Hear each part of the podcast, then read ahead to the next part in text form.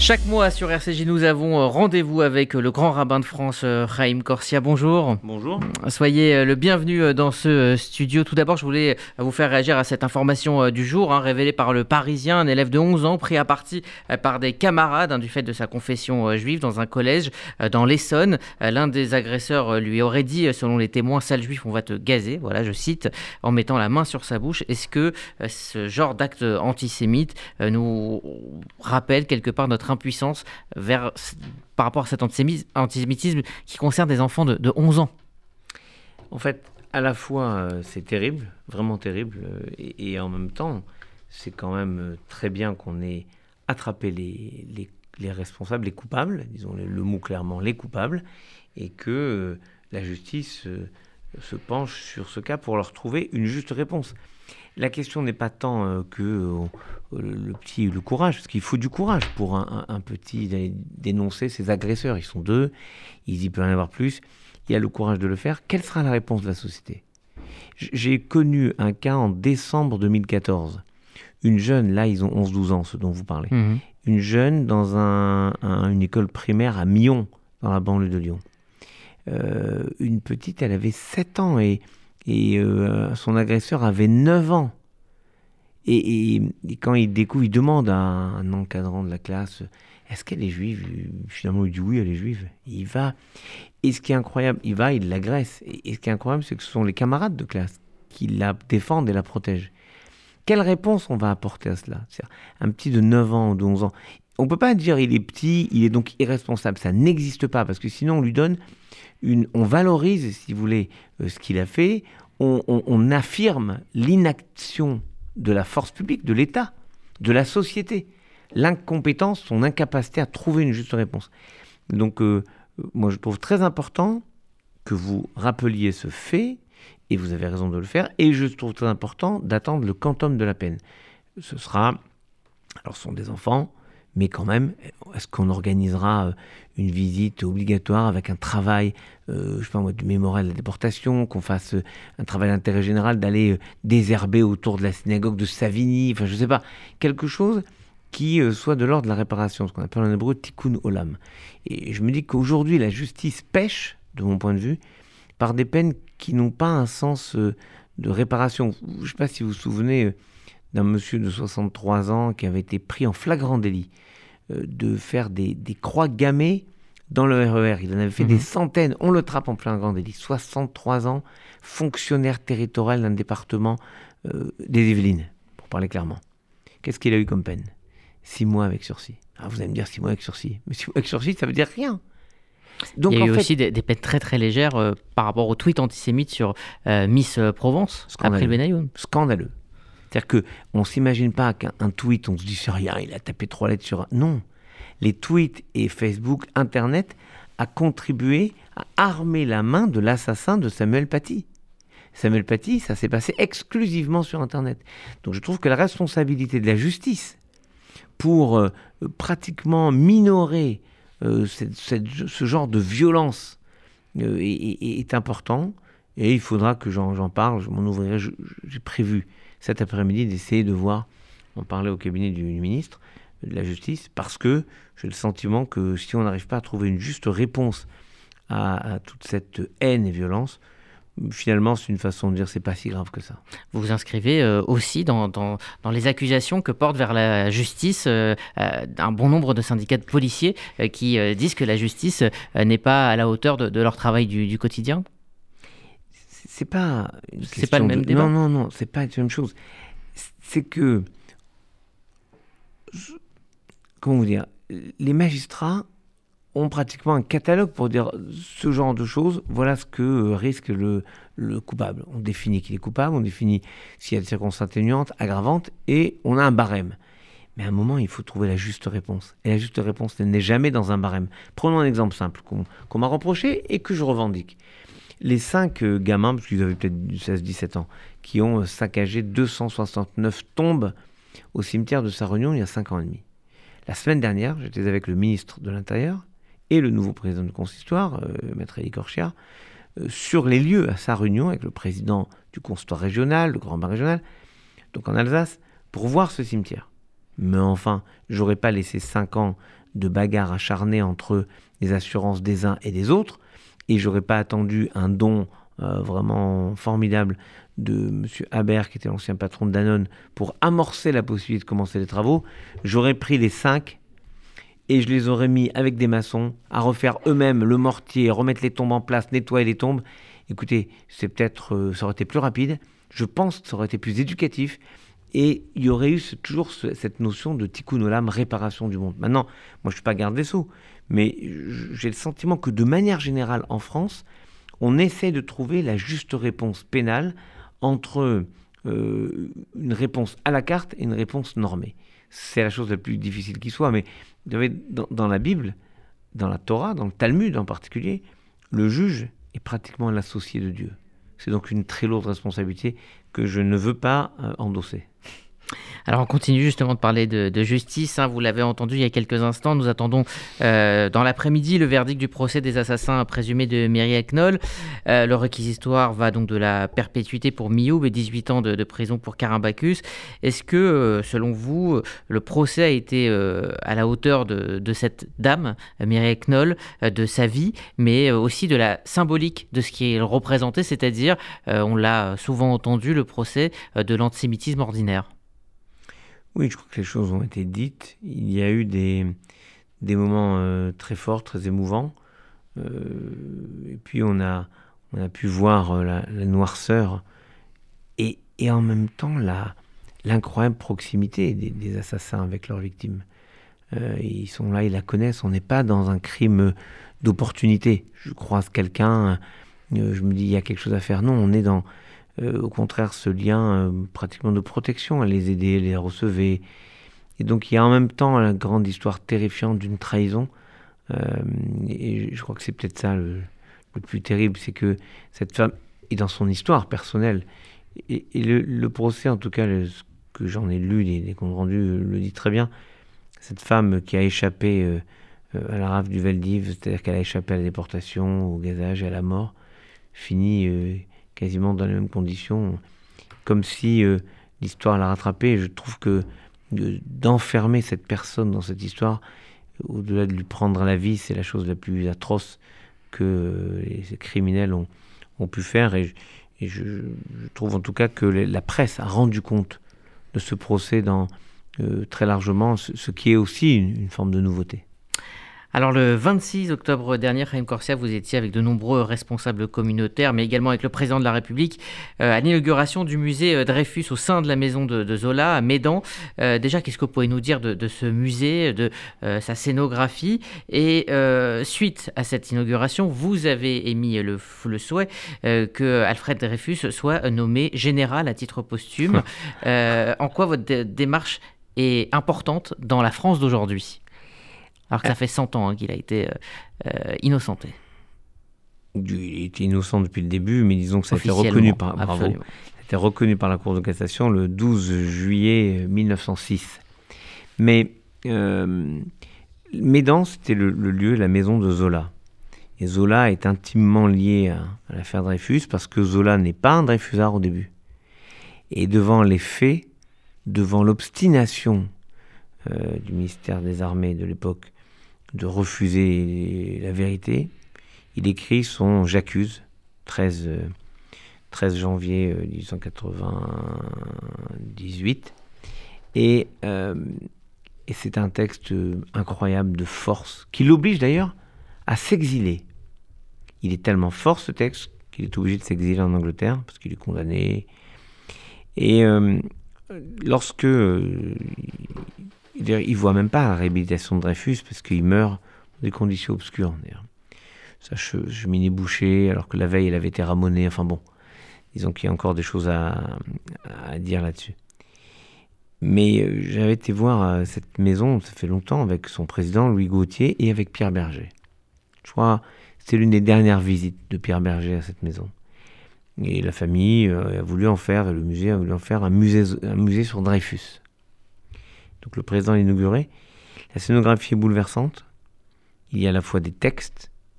On perçoit l'antisémitisme violent, virulent, affiché, avec euh, des caricatures, dont les caricatures dont on parle aujourd'hui de ci, de là, ferait figure de petite poésie, caricature d'un antisémitisme incroyable contre tout le monde, contre Zola, contre tout le monde.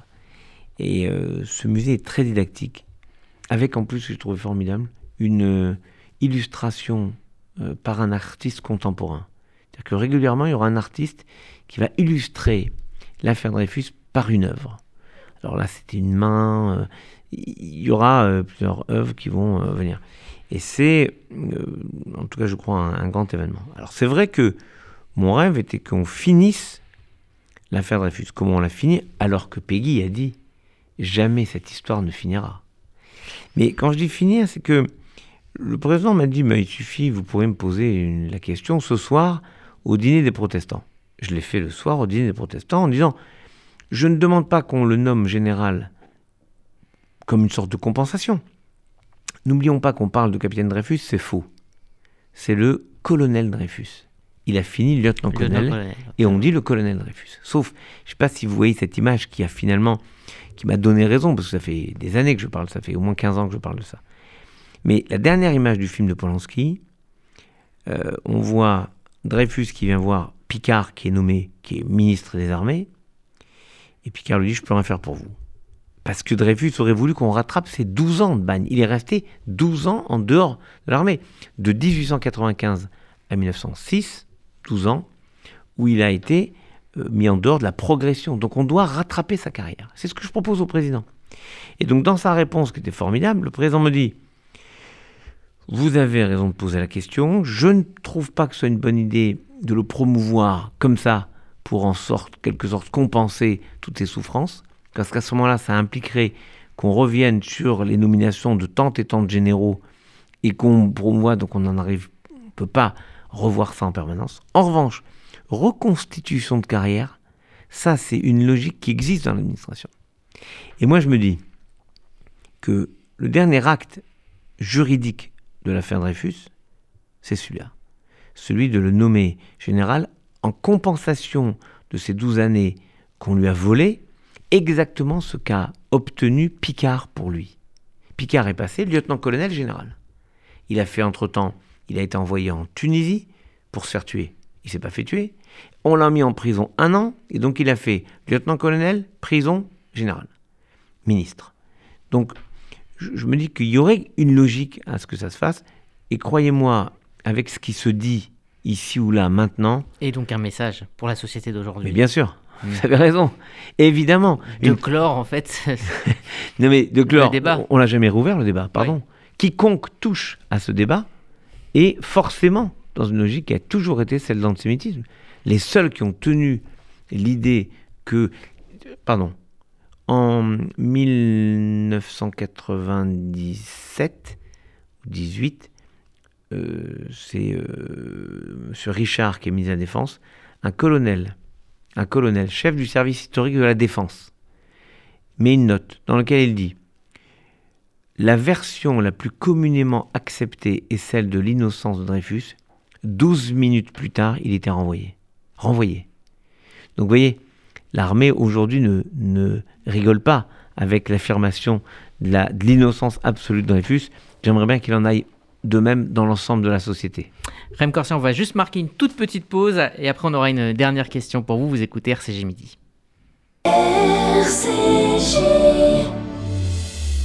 Depuis près de 120 ans, le KKL reconstruit le pays d'Israël. Parcs, forêts, réservoirs d'eau, infrastructures, programmes éducatifs. En léguant tout ou partie de votre patrimoine, vous participerez au projet sioniste et laisserez votre empreinte en terre d'Israël. Contactez en toute discrétion et sans engagement le KKL et demandez Linda. KKL 01 42 86 88 88 01 42 86 88 88. Faites-vous connaître, faites-vous entendre, offrez une vraie visibilité à votre entreprise, votre association, votre projet. RCJ est là pour trouver avec vous la solution clé en main. Spot radio, campagne publicitaire, publi reportage, sponsoring d'émissions. Nous serons à vos côtés pour élaborer ensemble la meilleure des stratégies pour vous faire connaître. Appelez notre régie publicitaire au 06 03 47 98 36. À l'occasion de son entrée au Panthéon, le Centre d'art et de culture rend hommage à la diva humaniste Joséphine Baker. Rejoignez-nous pour un concert de ses plus grands succès, interprété par la chanteuse Laura Main, avec le témoignage exceptionnel du fils de Joséphine Baker et de l'essayiste Laurent Kupferman, lundi 15 novembre à 20h à l'espace Rachi, Paris 5e. Réservation au 01 42 17 10 36, 01 42 17 10 36 ou sur le site culture-juive.fr. Dimanche 14 novembre, vous avez rendez-vous avec le Radioton de l'appel national pour la Tzedaka de 8h à 21h sur le 94.8 fréquence juive et sur tzedaka.fju.org. En direct, vivez la mobilisation pour cette grande campagne du Fonds social juif unifié avec de nombreux artistes, des témoignages et reportages. Et à 18h, réservez vite pour l'avant-première exceptionnelle du nouveau film de Pascal Elbé, On est fait pour s'entendre, à l'espace Rachi. Info sur tzedaka.fju.org.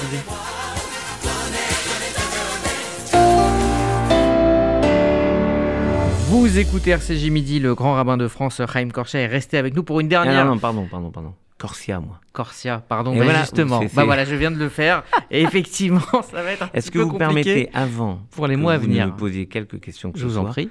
de revenir, c'est ma formation rabbinique qui me pousse à faire toujours les commentaires de ce qui vient d'être dit. On vient d'entendre une publicité pour le concert avec les chants de Joséphine Baker par Laura Main. Je l'ai entendu tout à l'heure chanter en arrivant.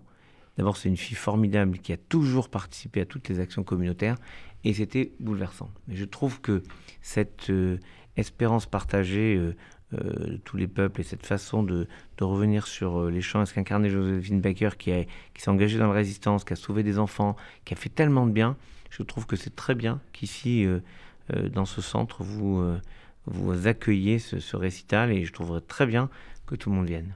Eh bien, c'est entendu, effectivement, elle a un, un énorme talent, euh, Laura May, qu'on aura donc le plaisir d'accueillir effectivement à l'espace Rachi pour cet euh, hommage à Joséphine Baker. Euh, donc, ma dernière question, Oui. elle était justement sur le duo que vous allez et que vous avez commencé à former avec Maître Korchia, euh, qui a été donc élu président du consistoire central. Quel, vous connaissez bien, quel duo et vers vous allez former et puis vers quelle direction vous voulez aller pour le judaïsme français que vous, vous dirigez euh, tous les deux C'est toujours un, binôme, c'est très important. Il n'y a pas euh, une personne qui incarne euh, cette diversité qu'est notre communauté. Toute proportion gardée, c'est un peu ce qu'il y avait dans le peuple des Hébreux dans le désert avec Moïse et Aaron. Donc avec Maître Eli on va retrouver le binôme que, j'ai pu avoir auparavant, mais avec une façon peut-être plus ancrée en province.